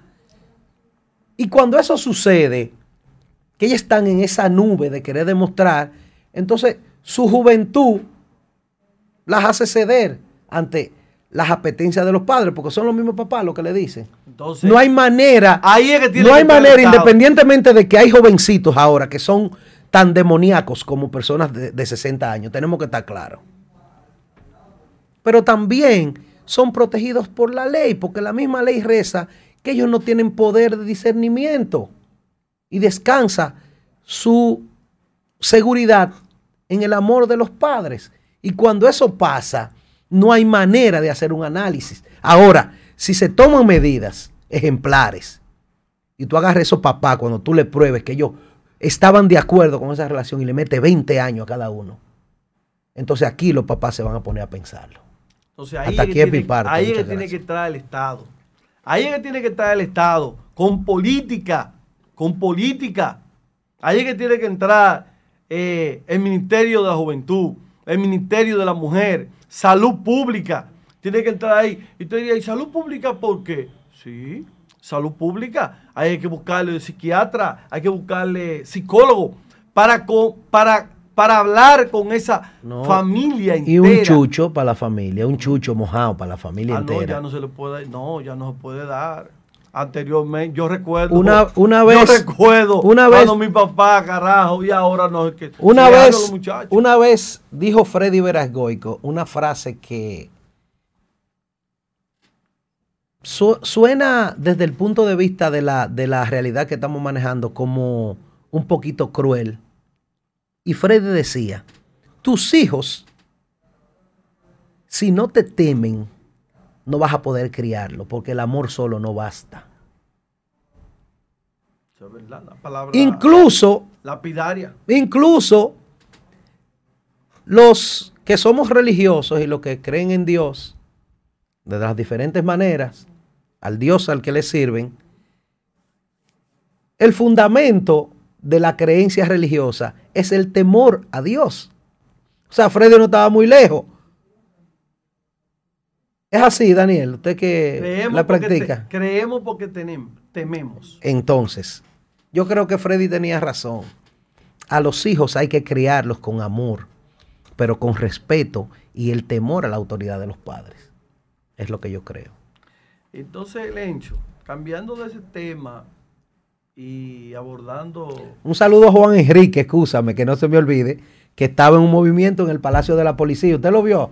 A su Ah, compadre Juan Enrique. No lo pude ver el colega. eh, Juan Andaba Enrique. con el padre y, y la, y la subdirectora de, de la Junta Distrital de Cienfuegos, ¿Qué es lo que solicita- solicitando, pasando solicitando para Santiago Oeste que esa dotación policial que está ahí se le, se le, se le den facilidades, vehículos, comunicación. Y ya sacan de allá, ¿cómo se llama? El camión, Eh, de, la, el camión de la muerte. Lo que pasa es que el camión es el único porque hay dos camionetas y están dañadas.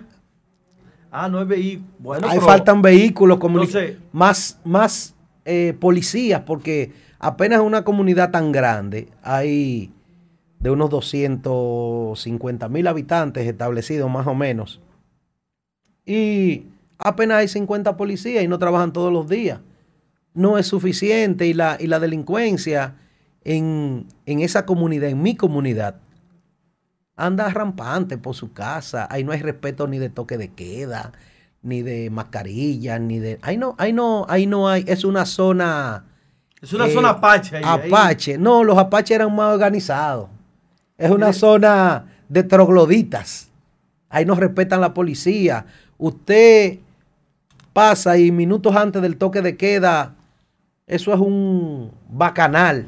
Ahí no hay respeto ni, Entonces, ni ¿qué- por el orden. ¿Qué ni por podemos nada. nosotros esperar eh, en los días de, de, de Navidad, Año Nuevo, Reyes, en esa comunidad suya ahí en El, Santiago? gobi- el gobierno, no, no solo en esa comunidad, el gobierno perdió la batalla del distanciamiento social. El gobierno perdió la batalla contra el COVID. El gobierno está flotando porque nosotros somos una sociedad relativamente joven y caribeña y este calor ha ayudado porque si bien los casos de contagio siguen aumentando, la cantidad de muertos ha disminuido. Y el gobierno, como no ha establecido, vuelvo a utilizar esa palabra, un régimen de consecuencia a los infractores, la gente lo detienen y amanece preso, al otro día lo sueltan y va a volver a lo mismo. Muy al contrario, muy al contrario. Cuando los agarran presos y los sueltan, ese es el, el pato macho. Ya. Amaneció preso porque tiene que contar en su mismo grupo mañana. Pero si las medidas son ejemplarizadoras. Entonces ya no barren, ya no lo cogen y lo llevan a los ayuntamientos a No, no, no, limpieza, no, no. Nada de eso. Nada. No le ponen Yo lo que, yo lo que pesos. creo que, que el gobierno, el gobierno ya no tiene herramientas. El gobierno necesita obligatoriamente trancar el país otra vez y, redefi- y redefinir su política a- a- para la pandemia. Pero mire, para lo que usted necesita de los policías, eh, la persona que usted necesita hablar con él está aquí. Sí. Licenciado Joel Adame, usted habla con Joel. Él es colaborador. Él es amigo canchanchán del general Ten. ¿Usted no lo escuchó ahorita defendiéndolo? No, yo no conozco a ese hombre. Esta no es- no lo escuchó. pero- Pero, pero- cuando yo le dije a usted que lo que pasó en Tanca esta es la- de Tamboril no eran los policías de aquí, usted me dijo que sí, que estaban ahí. Pero esta es, esta la tercera vez que Ten está aquí en la ciudad. ¿Y cómo es que viene tantas veces?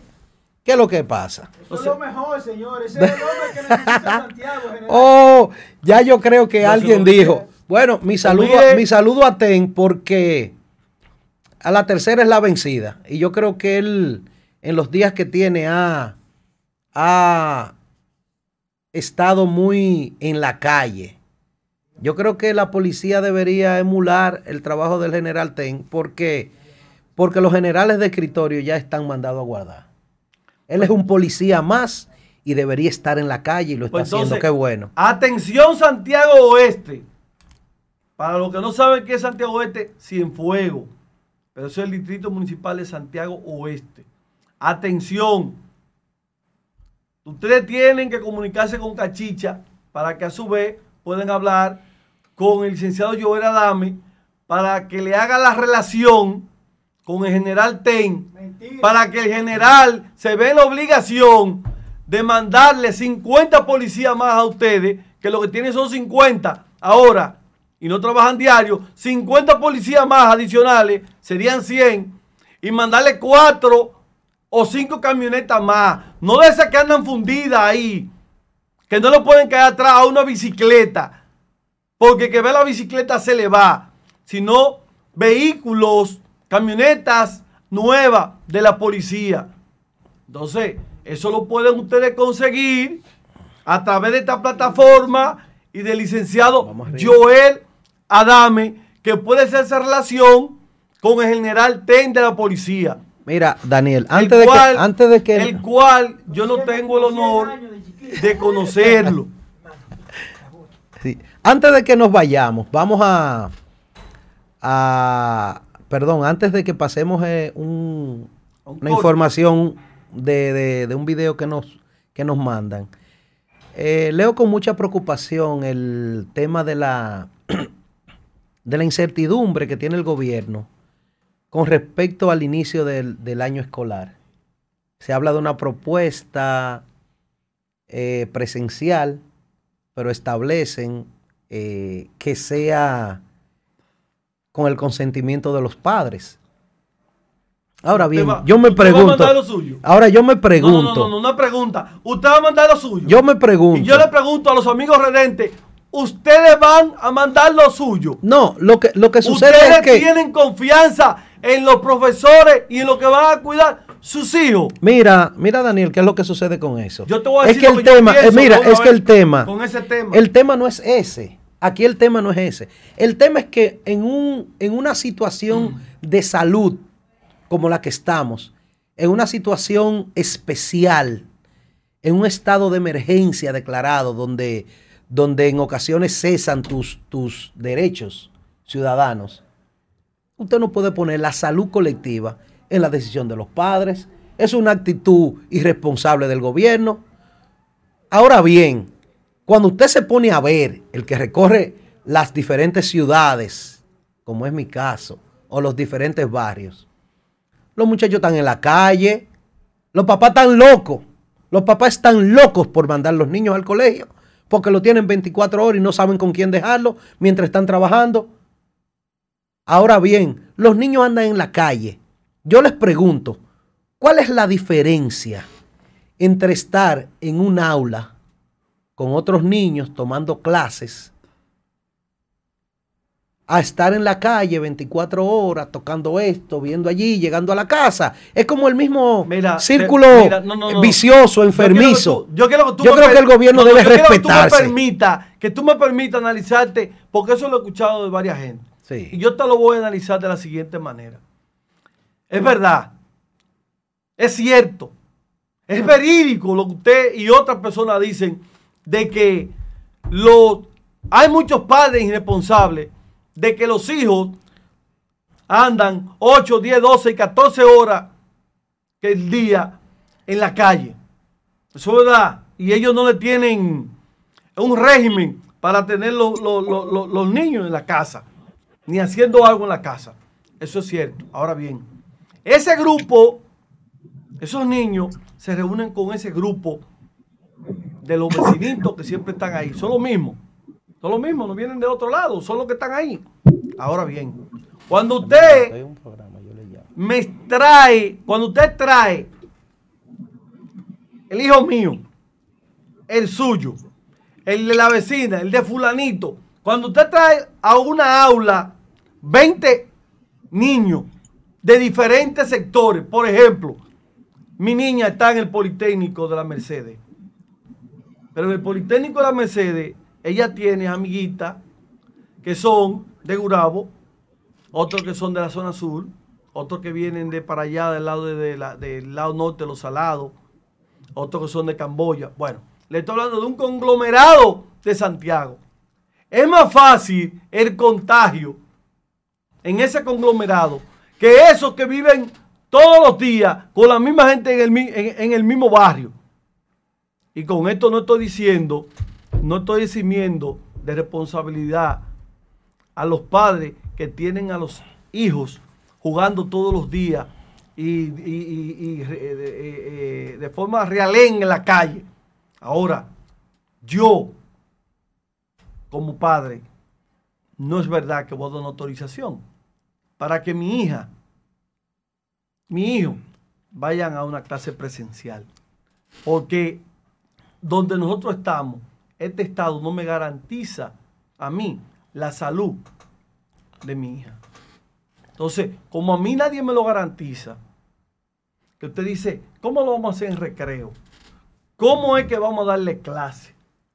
Que le vamos a dar una tarde en la mañana, que otra en la tarde. No, no, no, no. Es que este, este Estado no me garantiza nada de eso. Los profesores no me garantizan nada de eso. Yo soy seguro de lo que tengo. Pero no es tanto eso. Es que hay otra condición. Es que usted no sabe cuál es la condición mía como padre, ni la de mi esposa como madre, ni la de otro hijo que yo tenga, o mi mamá o mi papá que vivan conmigo, cómo están. Y cuando usted manda a un hijo a la escuela y contrae el virus, se contagia con el virus, ¿a quién se lo trae? ¿A mamá? ¿A papá? ¿A hermano? ¿A tía? ¿A tío? ¿Abuelo? ¿Abuela?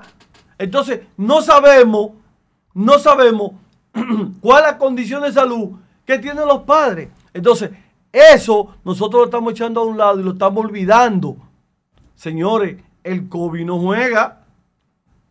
El COVID no juega para que es diabético, para el que tiene problemas de hipertensión, para el que tiene problemas que es asmático, para el que tiene otras complicaciones. Entonces, eso es lo que pasa. Y los médicos lo han dicho, pero eso es el mismo Salud Pública que lo ha dicho, que el móvil más rápido de traerle la enfermedad a los más mayores, a sus abuelos, a sus papás, a sus mamás, son los niños. Entonces queremos mandarlo a las escuelas. ¿Usted sabe qué es lo que pasa, mi amigo Ellinson? Es que aquí lo que estamos pensando nada más es en lo que se va a consumir, en lo que se va a dar en las escuelas, que es un negocio también. Eso es un negocio. Porque cuando los niños están presencialmente ahí, en las tandas extendidas, se les da comida. Entonces hay que poner una cocina a funcionar. Y eso es lo que quieren. Gastar ese presupuesto, que hay que gastarlo, que es un 4% del Producto Interno Bruto. Eso es. Y mucha gente aquí lo quiere tener callado. Y mucha gente estaba esperando que yo tocara un tema en el día de hoy que me dijo Joel que, que yo traía un Ford. Nosotros traemos un tema que lo vamos a tocar mañana o en los próximos días eh, con relación a, a la planta de expendio de GLP o planta de gas y estaciones de combustible, que son las bombas de gasolina.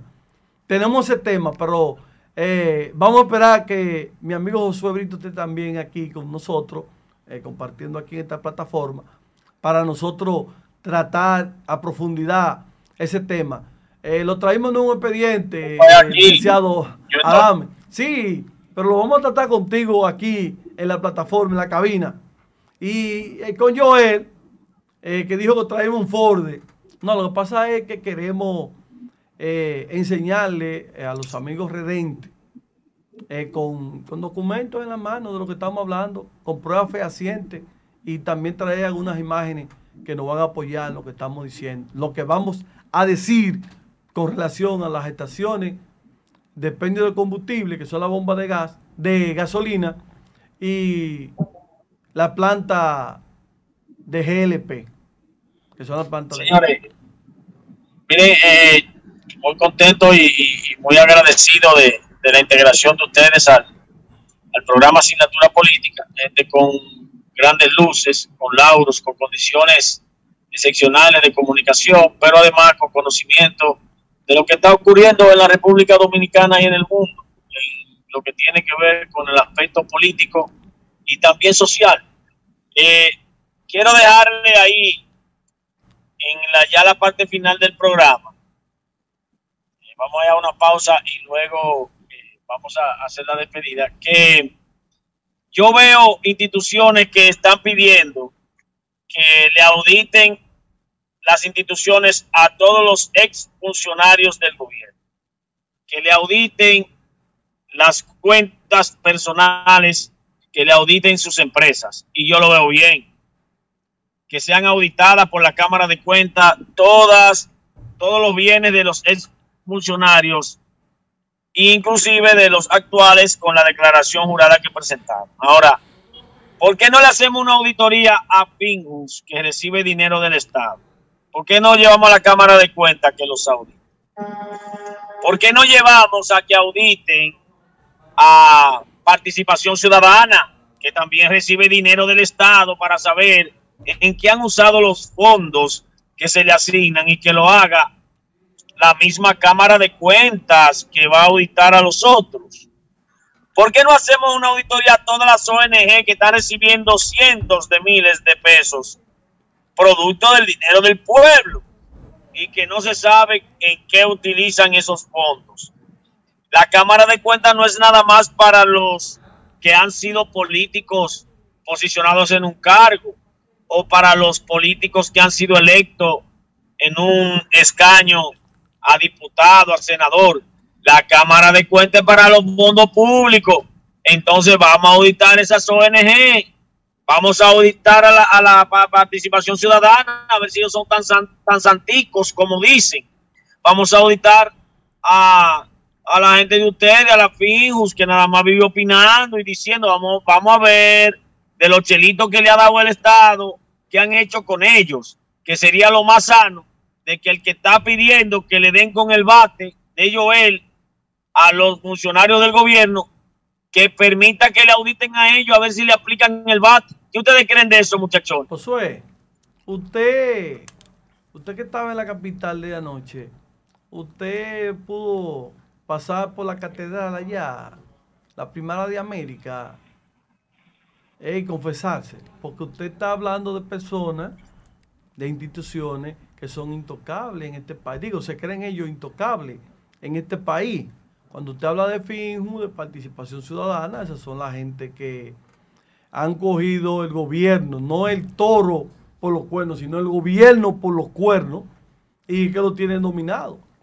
Si usted quiere saber si es así, cuando esa gente habla, inmediatamente el presidente Josué, actúa.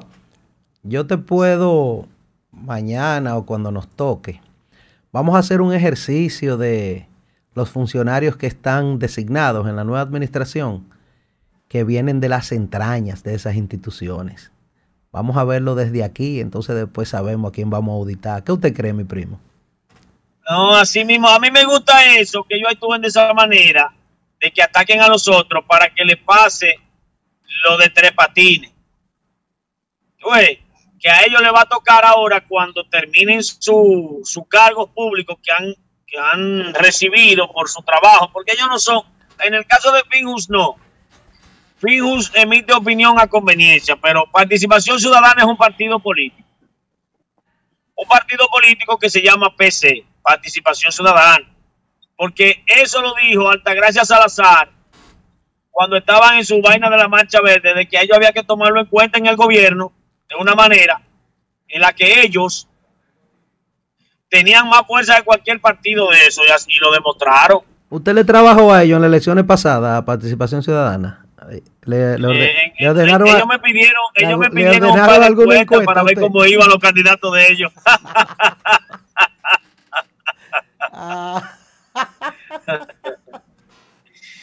Miren, ya que Montero dijo que nosotros estábamos tocando gente santa, que nos pueden pasar problemas, lo único que a nosotros nos queda es irnos a una pausa y hablar con la gente de Armadura para que nos protejan al salir del programa. Vámonos a la pausa. Iberoestar, el Nos vemos. presidente, el presidente Abinader en la zona colonial, hablando de la catedral, eh, dejó inaugurados los trabajos de Iberoestar en la zona colonial.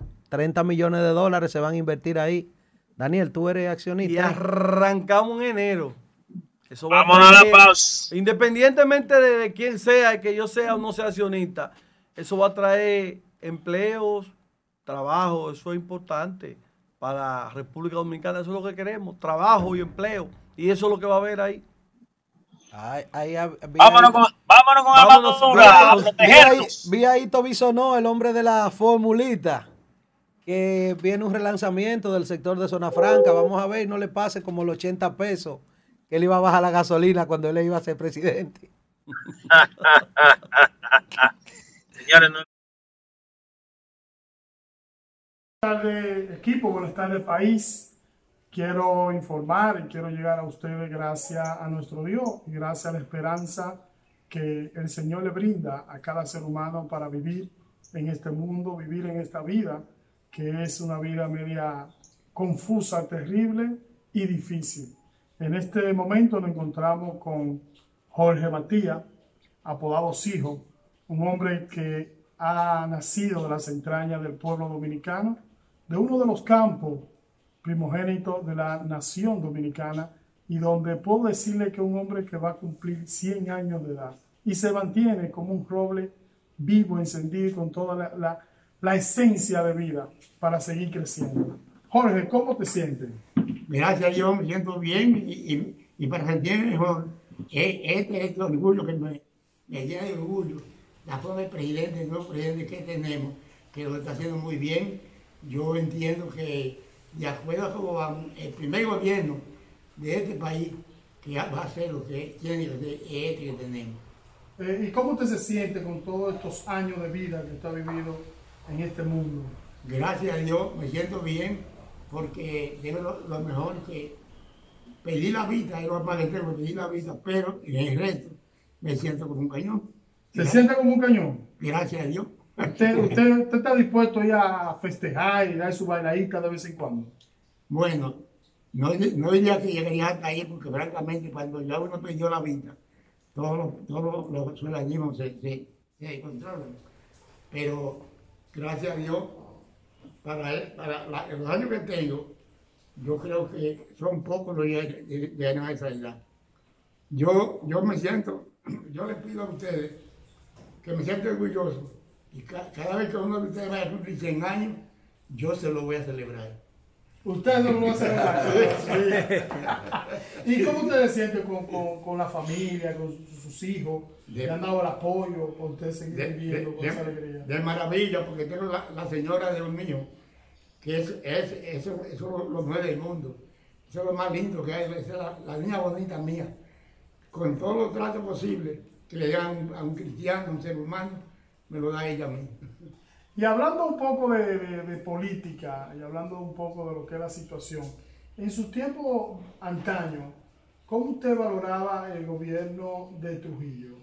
Bueno, fíjate, qué bueno que toque ese punto. Trujillo, el, papá mío y el, hermano mío eran de la gente de Trujillo. Trujillo iba a mi casa casi todos los meses y, y francamente iba para reírse con, con nosotros. Pero sabemos que fue un hombre terrible, no fue fácil. Pero en ese tiempo teníamos la, la- la- que los mensajes aparecían. Solamente que nos sentimos muy mal con él, con ese terrible caso que hizo con la Virabal, que solamente un nevillo como ese podía llegar a, a hacer una cosa así. Y, y si usted compara los tiempos antaños con los tiempos de ahora, ¿qué usted ve de diferencia? ¿O qué usted observa o puede palpar? Bueno, fíjate, muy bueno que toques el punto. Tú sabes, aquellos tiempos que, yo me crié, éramos felices, porque había mucho respeto, mientras que ahora nada de eso existe. Pero como quiera que sea, nos sentamos orgullosos. Por lo menos yo me siento orgulloso, porque yo creo que si este país sigue como va, con un gobierno que tenemos, será una maravilla, porque todo lo que hace está haciendo al pie de la letra.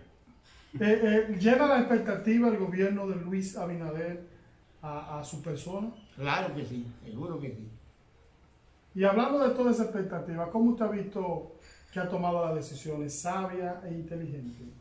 Completamente inteligente. Todo lo que hace es una cosa que el pueblo dominicano y el mundo entero que lo, que lo conoce, que lo oye, lo va a elogiar, porque son cosas que al pie de la letra. ¿Y usted pudo compartir un momento con Luis Abinader? Él vino aquí y hablé con él. ¿Cómo? ¿Que él vino a dónde? Sí, él vino aquí de mí. ¿Ande usted? Sí, y hablé, hablé con él ahí y me dijo, "Juan, si ganamos, el, el, el, el primer que iba a hacer. o sea, La primera pensión. ¿A- ¿Él le dijo que lo iba a pensionar? Sí, él me lo dijo a mí mismo, que vino aquí mismo, a todos lados. ¿Usted pertenece? Le llamamos muchísimo. Y me dijo, la primera pensión que yo voy a hacer si ganamos va a ser la suya.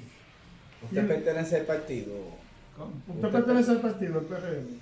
Claro, seguro que sí. ¿Y, eh, ah, no, yo nunca he sido de otro partido. ¿Y dónde usted trabajaba anteriormente? Yo tenía, yo primeramente tenía un, negocio, un pequeño negocito. Tuve una, una parcelita de arroz que la conseguí con Mambó, allá en, en Lima arriba. En aquellos tiempos, de- pues yo Y trabajó en el hospital. me, me- Pero mayordomo en el hospital de niños. ¿Trabajando en el hospital también? Sí, ¿Qué tiempo duró ahí? Pero veo ocho años en el hospital de niños siendo, mayordomo de personajes de, eh, Lo nombró Antonio Guzmán. Pero usted está esperando esa pensión que Luis le prometió. Claro, seguro que sí. ¿Usted cree en Luis Abinader? Claro que sí, yo, yo sé que él va a cumplir, porque es un hombre que dice que está, lo que hace, el pueblo dominicano lo elogia, lo ve en la forma que lo está haciendo muy bien. ¿Y usted espera que Luis venga y le visite de nuevo a usted aquí le diga, y le traiga la pensión aquí a su casa? Sería una maravilla para mí que cumpla la palabra que dijo, pero que venga aquí, que aquí hablamos sentados, aquí hablamos muchísimo con él, que no era gobierno todavía, pero me prometió, si ganamos la primera pensión, que yo voy a hacer iba a ser la suya. Pues mándale un mensaje a Luis Abinader ahora mismo que lo estaría viendo en estos precisos momentos, porque estamos transmitiendo en vivo en uno de nuestros programas de televisión, El Impacto de las 5, como también eh, Cachicha, que día a día Luis Abinader lo observa. Bueno, yo le digo primeramente a nuestro presidente que me siento feliz en que él en el poder y que lo, que, que lo está haciendo y lo va a hacer lo mejor posible. Yo espero que tarde que temprano un día nos volvamos a ver personalmente. Hay este mensaje de el señor Matías, que como siempre preocupado y ve la situación que está pasando en la República Dominicana, comparó varios gobiernos con el gobierno actual y dice que el pueblo dominicano puede estar tranquilo porque Luis Abinader lo está haciendo bien. Y si lo está haciendo bien y él lo dice, hay que creerlo. Feliz tarde, regresamos en breve. Dale, señor director. Estamos de regreso ya aquí en asignatura política, ya para despedir el hecho y Montero han pasado la asignatura. Con buenas calificaciones. Bueno, y como todo lo que comienza tiene que llegar al término, amigos redentes, eh, esto ha sido un día más de su programa Asignatura Política por aquí por su plataforma cachicha.com. Nos vemos.